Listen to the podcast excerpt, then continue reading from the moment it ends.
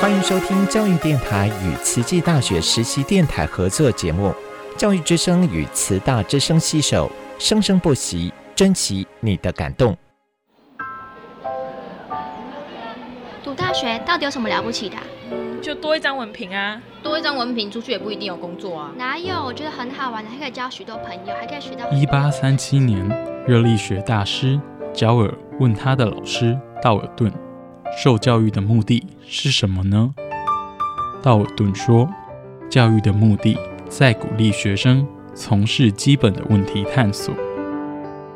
大学有许多课程，目的不是让你得到高分，而是让你了解自己。”欢迎收听由慈济大学教育团队制作主持的《大学了不起》。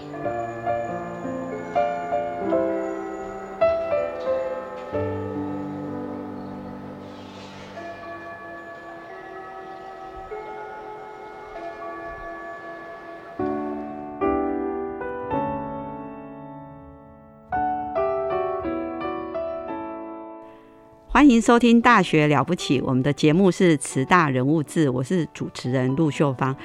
我们今天很高兴在线上的来宾是陈志汉导演，导演你好。嗯，主持人好，现场听众朋友大家好。呃，我们在上一周有有邀请过导演来到我们的线上，那导演也来慈济大学播放两场一念。纪录片，那这个纪录片呢，是面对我们这个生死的议题，以及无效医疗，以及病人自主权利法。那自主权利法呢，是在这一两年已经开始执行了。那所以，我们对于导演哦，他拍摄的这些纪录片，有些是有关于是。呃，医疗的场景，医疗的场景，人生死的议题的纪录片是非常不容易拍摄。那我们听众会有一点好奇，导演，您在小时候的志愿就想要当导演吗？应 该对，应该我我想应该小时候也不太知道导演是什么。是，但是我我其实我我也在思考这件事情啊。我觉得我小时候如果硬要说跟导演。比较有关系的应该是画家，嗯，对对，因为我小时候就很喜欢画画这样，然后，但是我画画呢，好像画的也不是那种山水什么的，其实我都是画人物这样。我小时候就很喜欢画画漫画，嗯，对，然后就。会有故事情节啊，什么坏人啊，然后抓了什么公主啊，然后一个什么勇士去把公主救回来啊，等等的，就是会有一些故事情节这样。我记得我国中的时候还常常画画，然后那时候全班都在等等我，就是哎什么时候要画下一页，什么时候要画下一页，好像在在追剧的那种感觉这样子。哦，所以。那时候我就很忙啊，都没空读书，都在画漫画的。所以就是课本呐，只要纸张有白的地方，你就开始画了。而且你画的东西是有情节、有剧情的。那这是跟您现在所做的真的也挺像的呢。因为呃，画画跟导演他其实有共同的，就是他是善于观察的。对，然后他就是观察，然后讲故事，对，然后甚至有时候可能要一些构图这样子，这其实很像啊。我我我记得我后来发现呢，就是可能在当导演不久之后，就有一种，哎，其实这些可能我们所谓的这种影像，嗯，对，就是我们有时候讲的是艺术这种。其实这有时候走到最后，你会发现，哎，其实好像每一个都是相通的，对，它都有共同的原理。然后你要呈现的，就是可能你你想要跟观众表达什么事情，然后你想要让观众看到怎样的故事，然后你想要借由这个故事去讲什么样的事情，让观众有一些领悟啊，会有一些体会等等的。其实很多都是这种都这种都是相通的啦。对，所以我们看到就是。每一个专业哦，像像医师、护理师，他们就想要帮助别人。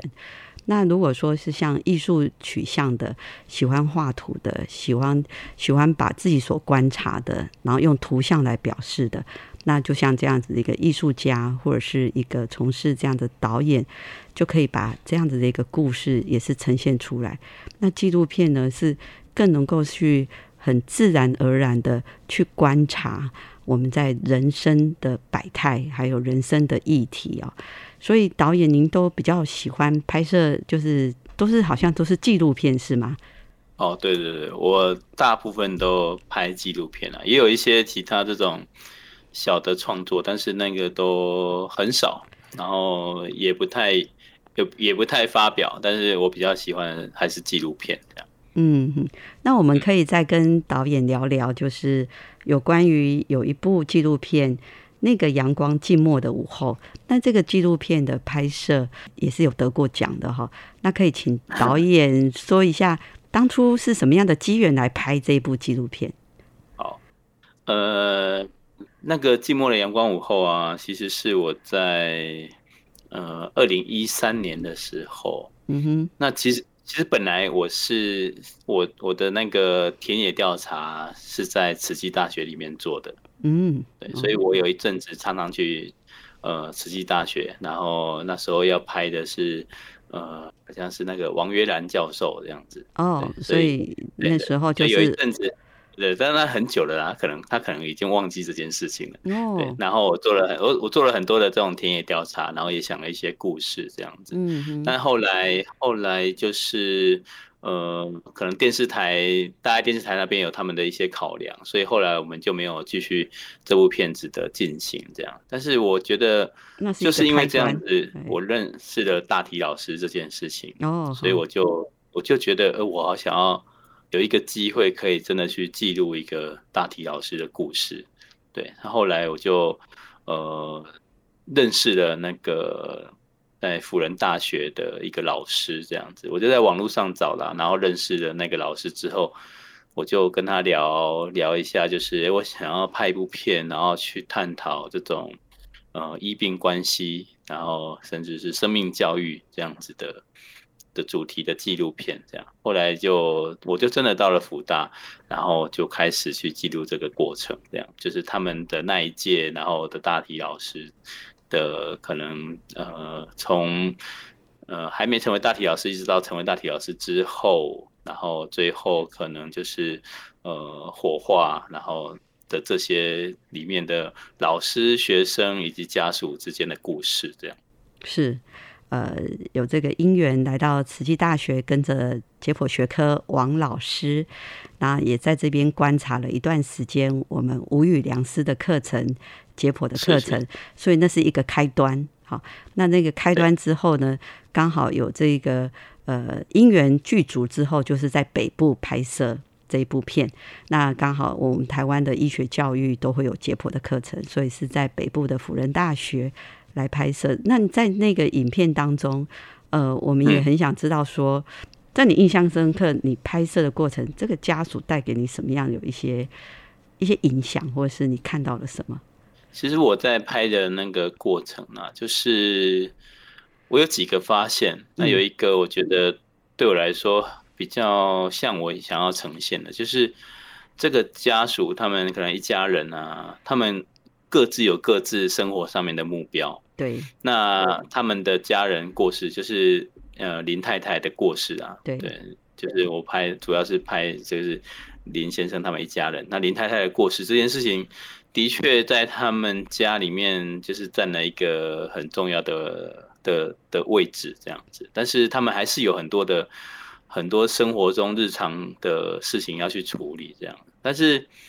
我我印象很深刻的就是那种，因为林太太走了的这件事情，让他们家人之间的沟通，嗯，变得非常的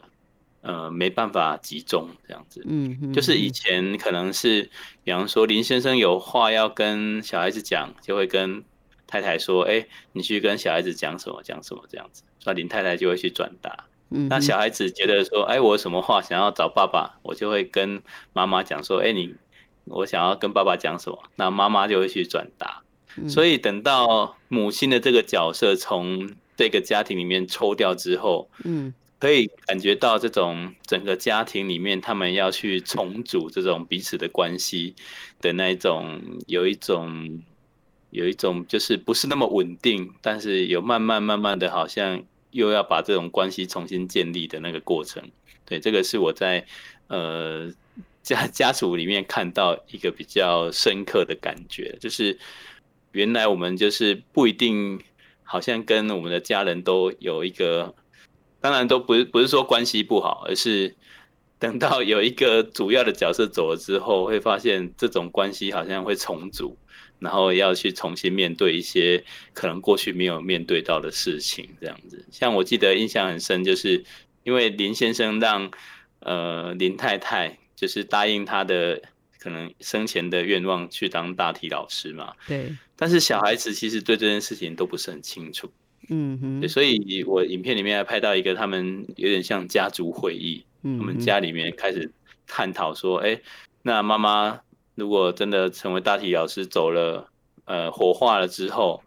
那他们的骨灰要放哪里？就光这件事情，他们就开始讨论。然后讨论完之后，讨论的过程中才知道，哦，原来为什么妈妈会想要当大体老师，然后为什么要从嘉义送到。辅仁大学这么远的学校去，为什么不在就近的学校就好？送到辅仁大学，在一个在家，一个在在新庄，这样子就很远，这样都要去看妈妈，也不是那么容易。这样子，就是在那个过程中，他们才慢慢去修补那些关系，这样子。所以，我我觉得这个是我在这部片里面拍摄的过程中看到这个家庭的一个呃比较特别的变化。导演提到的这一个，他之前拍的那个阳光静默的午后，我们看到一个大体老师周围的家人，因为这个一个家人的往生啊，抽离了，就是家庭成员少了一个，看到这家庭关系、沟通的关系、情感的关系是要重组的。哇，所以我们这个导演很细腻的观察，透过这样的一个影片的传递，我想，呃，生死议题，好，生死议题，以及甚至我们面对死亡是能够坦然，甚至我们很多一些呃无语良师，或是说大体老师，他们怎么会这么的有智慧的做这样的一个决定，然后把自己的身体交给医学院的学生，让他们在身上可以做练习。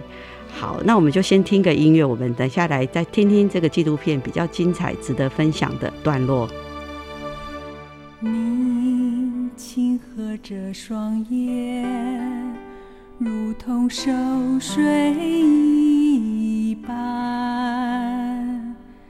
你安详的面容，无上圣洁庄严。身体的病痛，自己默默承担。你勇敢的舍身，是菩萨的化身。我英明的奉献，获得宝贵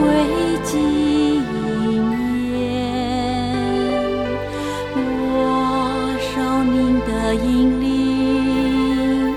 替人人心光明。我虔诚的发愿，真心关怀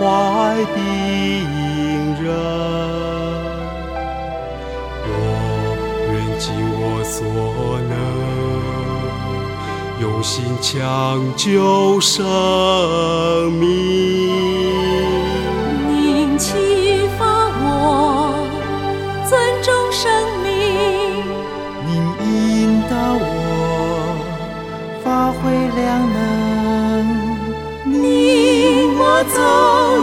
入神圣殿堂，共同创造爱的循环。我学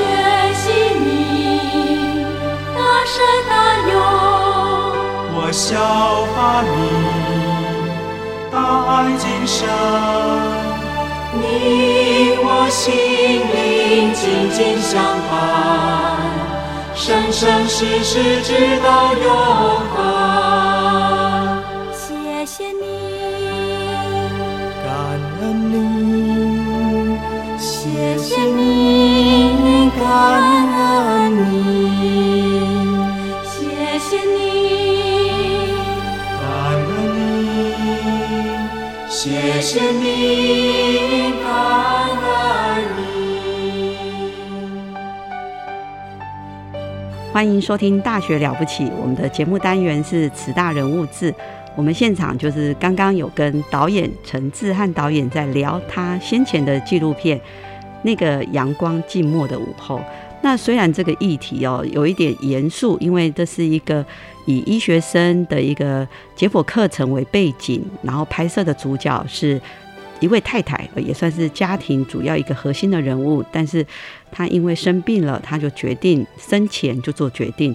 把她的身体。作为一个解剖课程的一个教材，但那我们都叫做大体老师。导演呢，透过他的这个纪录片去观察这样子整个一个大体老师以及周围以及这个课程以及医学教育。那我们刚刚有听到导演说，呃，就是有看到，嗯，一个一个往生者，因为他离开这个家庭，那他们的家人之间的一些情感的重新建构。他们的一个沟通的方式必须，因为少掉一个人，所以必须重新建立。所以我们有时候都会觉得说，平常哦，这个沟通都是要很嗯，就是有话直接说，要爱及时啊，对，爱要及时说哈。有时候都压抑在心里面哈，那万一真的就是。没有机会讲的时候，你就还要重新再去重新建立沟通的模式。所以纪录片给我们很多很多学习的课题。大体老师教给我们的，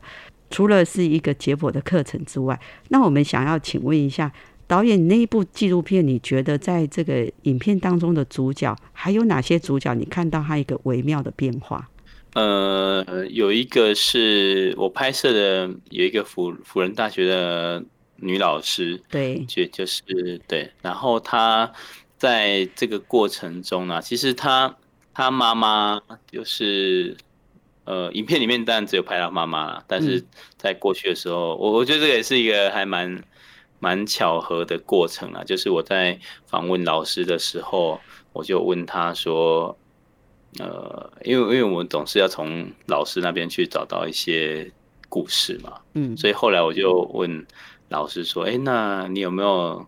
因为这个是有点像是一种假设，嗯，对我就问那个老师说：，哎，那有没有在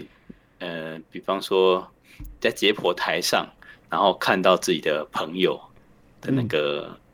机会这样子？嗯嗯，对。那老师是说，其实这种机会很难呐，就是没有那么没有那么简单，就是好像。”你会看到自己的家人还是什么朋友啊等等的，对。但是他他讲完之后，他就跟我讲了一句话，就是说，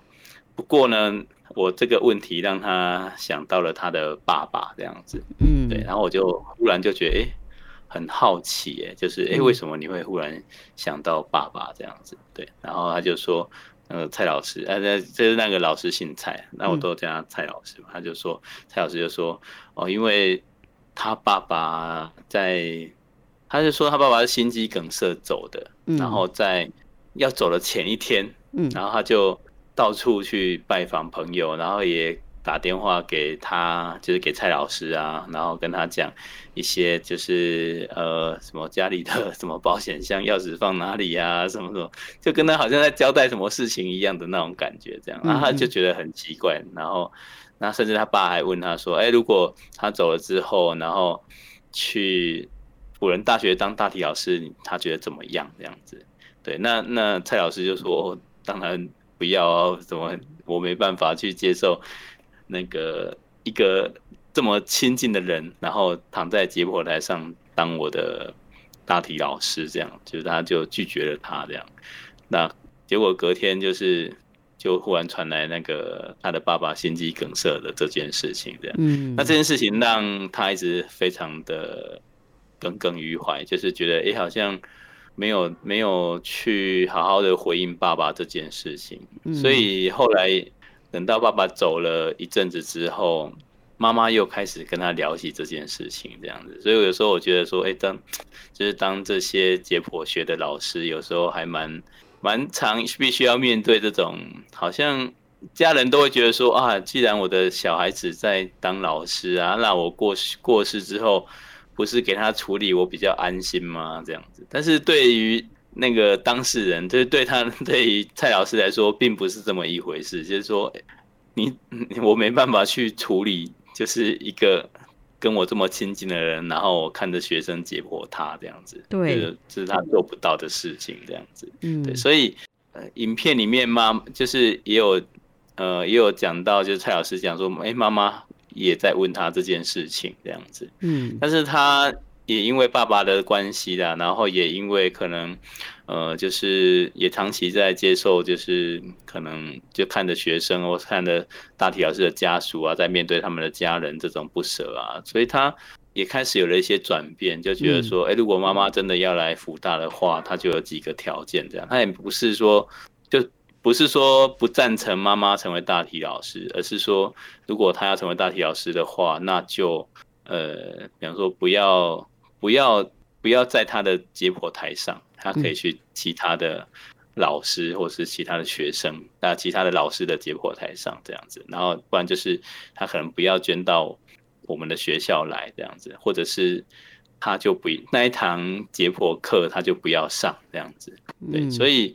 我觉得对蔡老师来说，他也是有了一些让步，就是他也愿意让自己的家人成为大体老师这样。嗯，那有时候我们会想说，我其实。蔡老师的例子也给我很大的启示啊，就是我们也不用想说，哎，好像一个解剖课的老师应该他就比较有办法面对这种生死离别等等啊，就是或者是说啊，好像医生就比较看得开一些生死的事情啊。当然，我们有时候看别人都很看得开啊，但是等到我们要那个人是我们自己的家人，或是可能我们的另一半，或是我们的小孩等等的。